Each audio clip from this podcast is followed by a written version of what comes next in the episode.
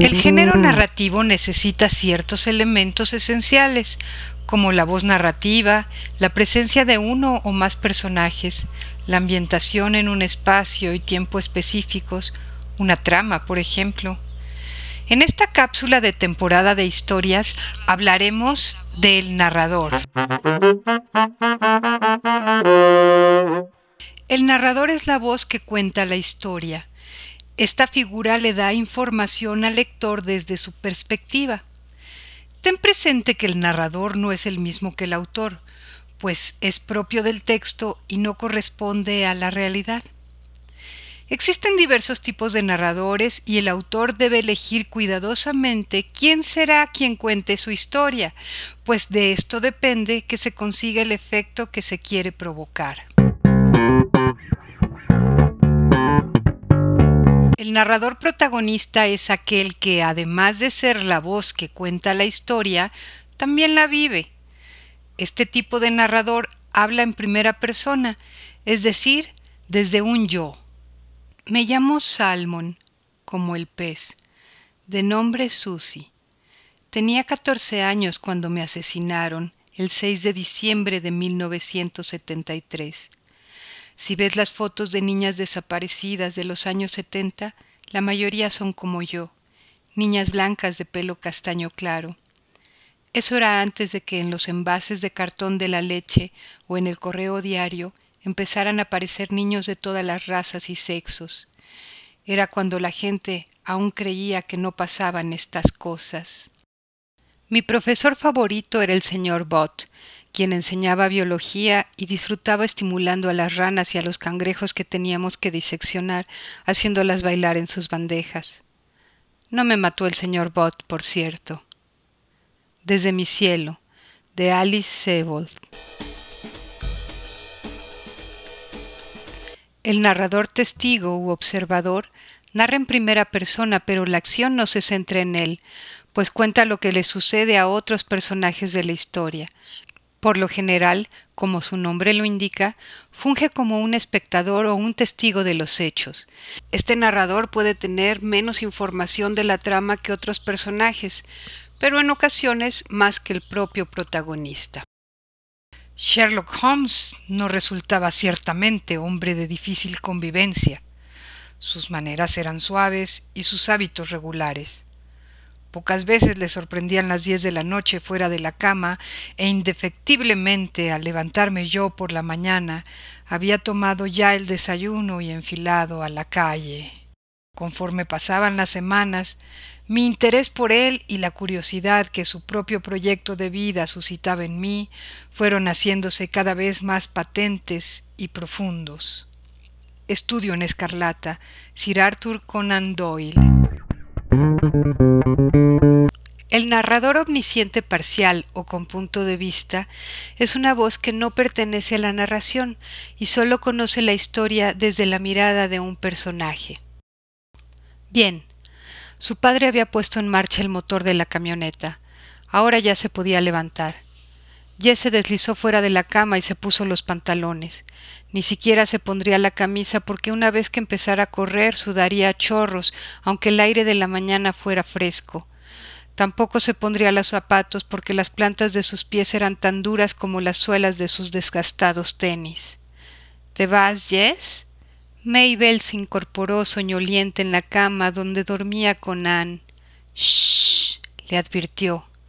Las paredes eran delgadas, Mamá se pondría tan furiosa como una mosca atrapada en un bote de mermelada si la despertaban temprano. Le dio unas palmaditas a Maybell en la cabeza y subió las arrugadas sábanas hasta su barbilla. Solo hasta el prado de las vacas, susurró. Maybell sonrió y se acurrucó bajo las sábanas. ¿A correr?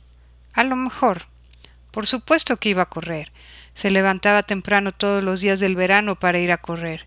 Imaginaba que si se entrenaba bien, y caramba, cómo lo hacía, podría llegar a ser el corredor más rápido de quinto cuando empezara el curso.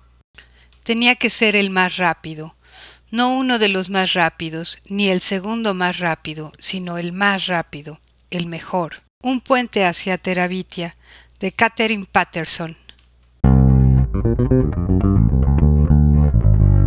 El narrador omnisciente clásico no participa como personaje en la historia.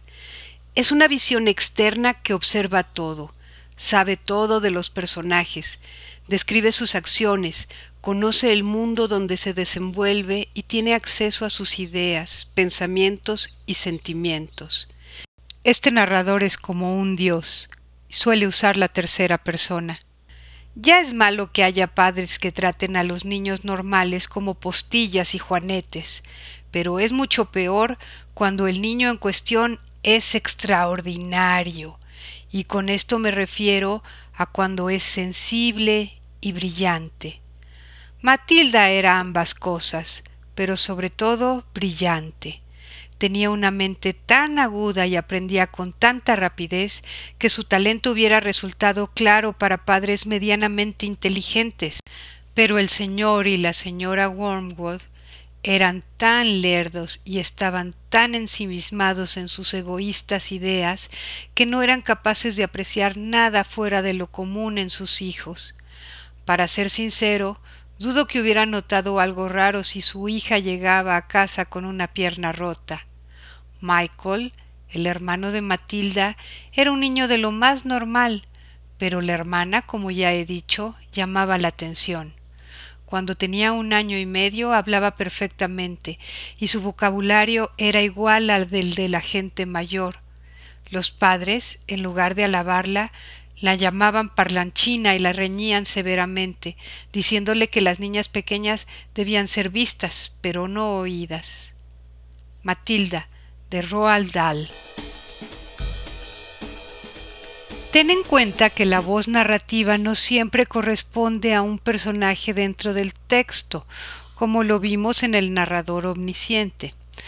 Las personas gramaticales, yo, tú, él, ellos, se asocian a un tipo de narrador pero algunos autores han experimentado combinar el uso de personas gramaticales con narradores que tradicionalmente no les corresponde.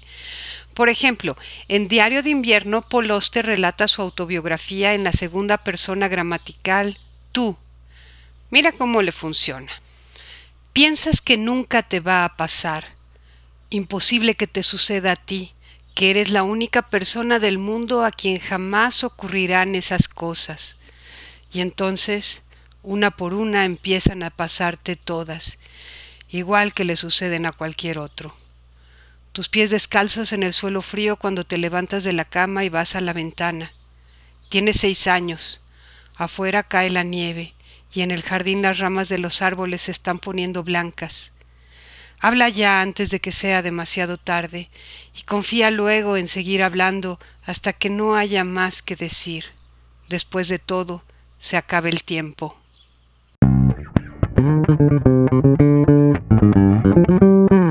Ejercicio número 2. Utiliza la narración del ejercicio 1 y pásala por los distintos narradores.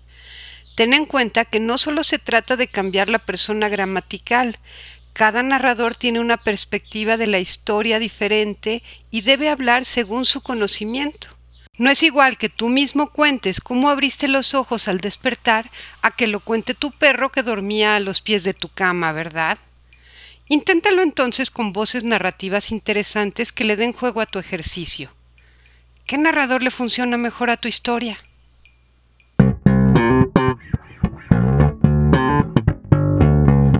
Mi nombre es Ana Paulina Calvillo y esto es Temporada de Historias.